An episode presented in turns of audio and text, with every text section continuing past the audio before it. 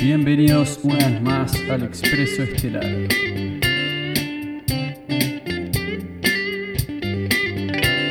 Con ustedes, este es el asistente semanal.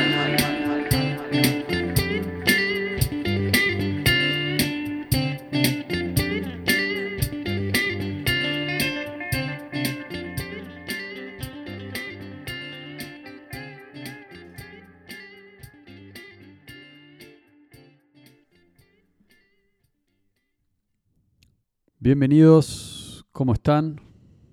Acá estamos en el asistente semanal. Una vez más, acá en el Expreso Estelar, hoy transmitiendo desde Punta del Este. Desde Punta del Este, desde Rincón del Indio, después de haber vuelto de México. Y, y bueno, la vida es un viaje es un viaje. Estudios el túnel se mueve constantemente y, acá estamos transmitiendo, que es lo importante. Asistente semanal número 25. Ahí estamos, cerrando la semana número 25 y, y abriendo la semana número 26. Y esta semana número 25 estuvimos con Comando Águila Lunar hablando del monstruo de muchas cabezas y de la policía del pensamiento. En las guerras por la galaxia, música para llegar a las estrellas, con un par de músicos que son los, los, los integrantes de, de la, del squad, los integrantes del equipo del Expreso Estelar que tocan música. Así que ahí están, en la Guerra por la Galaxia, presentando a distintos músicos. Tienen que ir para ahí para verlos. Tienen que ir hacia ahí. En la civilización desconocida hablamos un poco de los descendientes del colapso, es decir, de distintos, distintas evidencias que muestran que somos, de hecho, los, los descendientes de una civilización desconocida Hablamos de la teoría de Atlantis de vuelta y hablamos de Teotihuacán sobre todo. Teotihuacán es una ciudad en México. De alguna manera bajé bastante información del viaje a México. Y, ahora estamos acá para, para abrir nuevas, nuevos rumbos, también nuevos rumbos. Em, me parece que, que México y la civilización desconocida van de la mano y, y, me parece que fue un buen viaje para para empezar a poner la civilización desconocida en movimiento, que eso es muy importante. En Antiguos Astronautas, como dos serpientes, hablamos de la doble hélice del ADN, un símbolo que se encuentra en culturas antiguas de todo el mundo. Así que también les recomiendo que vayan ahí si les interesa antiguos astronautas. Así que en eso anduvimos. ¿Qué tenemos para esta semana? Bueno, para esta semana, simple y claro. Comando Águila Lunar, volvemos a la guerra de los sexos, pero en realidad en este caso hablamos de la guerra del, del sexo en... La guerra de los sexos de alguna manera en la juventud. Principalmente, ¿cuál es el tema de conversación acá? Es... Vamos a estar analizando lo que hizo un periodista que se llama Matt Walsh, que, mm, que básicamente, no quiero revelar demasiado, pero en Comando Águila Lunar número 26, vamos a estar tocando la cuestión de las operaciones de sexo como negocio que se hacen en menores de edad en Estados Unidos. Y, para cualquiera que esté interesado en todo ese tema, me parece que, que tienen que escuchar este capítulo. Va a estar muy interesante, así que Comando Águila Lunar número 26, tocando la cuestión del transgénero en en niños y niñas. Vamos a ir directamente a eso. Las guerras por la galaxia, voy a tratar de entrevistar a Mariano Urbonas. Em, creo que la idea sería traerlo a las guerras para que nos hable un poco de su experiencia con la música y, seguir con esta idea de la música para llegar a las estrellas, mostrando más música del catálogo del Expreso Estelar, que nunca está de más. Descendientes, perdón, perdón, no sé por qué dije eso. La civilización desconocida, ¿con qué vamos a estar ahí? ¿Con qué vamos a estar ahí? Honestamente, vamos a ya siento que de alguna manera estamos llegando a un punto en la civilización desconocida en la cual, ¿con qué podemos seguir honestamente? Es una buena pregunta, realmente. No sé, no sé por qué no lo planifiqué. Debería haberlo planificado, debería haberlo planificado, pero, pero no sé con qué vamos a estar.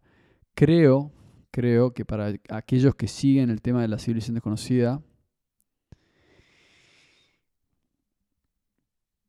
podemos podemos, bueno, creo que en el capítulo pasado dije que íbamos a buscar evidencia, evidencia de, de alguna manera, a mí lo que me interesa ahora son los griegos, los griegos, los griegos. Así que eso me parece un tema interesante. ¿Quiénes son los griegos? ¿Qué es Grecia exactamente? ¿Quiénes fueron?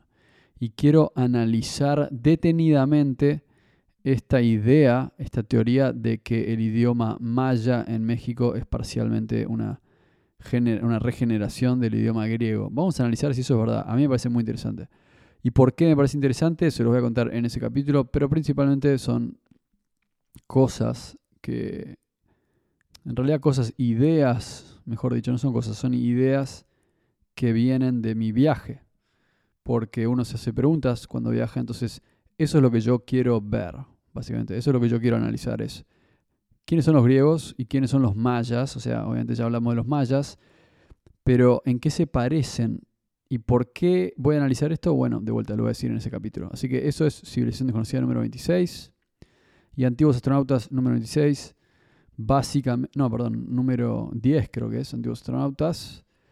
Que en el capítulo pasado hablamos de la doble hélice del ADN, Em, en este capítulo probablemente vamos a ir al tema de Sumeria y de estas historias, estas leyendas que hay en todo el mundo de alteraciones de ADN. Así que quédense, quédense atentos al expreso, que eso es lo que se viene.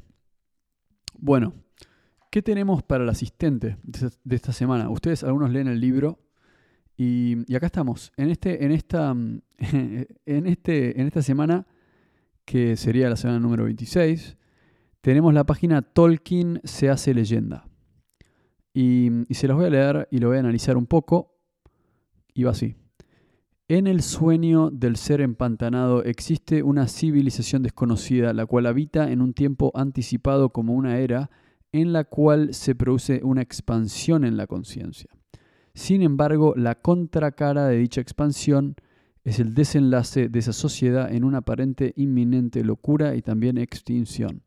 Tolkien se hace leyenda porque siempre lo había sido, pero en secreto. Su intención jamás había sido rebelarse o generar una revolución. Su verdadera intención era la observación del cuarto de los espejos. Para Tolkien, la expansión de la conciencia conllevaba demasiada energía y él no quería no saber por qué. De hecho, una de las razones, o tal vez uno de los motivos, por los cuales Tolkien desarrolló y descubrió el cuarto de los espejos era porque Tolkien creía que debía haber en algún otro espacio-tiempo un concepto que explicase el funcionamiento y la mecánica de la expansión consciente que ocurría en esa civilización. Bueno, mucha información ahí, ¿no? Me imagino. Em, honestamente no les voy a leer toda la página, es medio... Digamos, si ustedes no tienen el libro, me parece que lo deben adquirir, porque no creo que entiendan todo esto sin leer esto. Pero creo que es básicamente la historia de Tolkien. Eh, es decir, ¿qué quiere decir se hace leyenda? Bueno, es muy simple, se hace leyenda, o sea, todos somos alguien en este mundo y eventualmente llega llega un momento en el cual nos tenemos que convertir en ese sueño. Tolkien se hace leyenda no porque nunca lo había sido, pero porque lo había sido en secreto. Todos somos leyendas en secreto, todos somos el elegido, todos somos Neo y al mismo tiempo todos todos somos Mr. Anderson, ¿no? ¿Qué quiere decir eso? Todos somos, todos somos un personaje banal y después todos nos podemos convertir en una leyenda. Tolkien se hace leyenda y esta, esta página habla de eso. Si ustedes siguieron el asistente de las últimas semanas, conocieron a Tolkien, conocieron la historia de Tolkien. Y, acá dice, en el cuarto de los espejos esperan informaciones como esta. El viaje y la, la misteriosa desaparición, muerte, disolución, renacimiento de Tolkien. Así que esa es la historia de Tolkien. Básicamente, Tolkien se hace leyenda. Tolkien se hace leyenda cuando desaparece de esa civilización desconocida, cuando, cuando ellos piensan que lo matan, cuando lo sacrifican y lo tiran al cenote maya. Ahí se hace leyenda, pero se hace leyenda porque trasciende esa existencia y llega a la sociedad del siglo XXI, cuenta la historia, cuenta la historia a lo que sería el profeta empantanado, o sea, vos, yo, todos los que están escuchando esto, profeta empantanado es esa persona que vive la sociedad del siglo XXI en pantano, en, en el pantano de la vida, en el pantano de la sociedad, atascado, volviendo a casa, en el tráfico, teniendo que pagar las cuentas, tratando de llegar a fin de mes, todo es un quilombo, todo es un quilombo, ese es el pantano. Y Tolkien le llega a todas esas personas que están en el pantano, así como me llegó a mí cuando yo era ese profeta empantanado. Y ahora yo simplemente soy el expreso estelar contando esta historia. Entonces, Tolkien llega al expreso estelar, Tolkien llega al profeta empantanado, que ahora serían ustedes los que escuchan esto, nosotros, nos llega esta información, y ustedes reciben esta información de Tolkien que habla de la destrucción, de la desaparición, de la, del final de los tiempos en esa civilización desconocida del cual, de la cual él viene. Entonces es básicamente Tolkien, acuérdense de ese nombre, Tolkien, el que llega a nuestra era para anunciar de alguna manera el final, de alguna manera el final inevitable de los finales. Así que eso es lo que tenemos. Esa es la explicación de la página número 26 del Expreso Estelar. Tolkien se hace leyenda. Ustedes se pueden hacer leyenda. Yo me puedo hacer leyenda. Todos nos convertimos en una leyenda, eventualmente. Si es que trascendemos, si es que encontramos la manera de saltar al vacío. De eso se trata. De eso se trata. Bueno, los dejo con la semana número 26. 26. Y, y nos vamos a ver en Comando Águila Lunar número 26. Un gustazo, nos vemos pronto. Chao.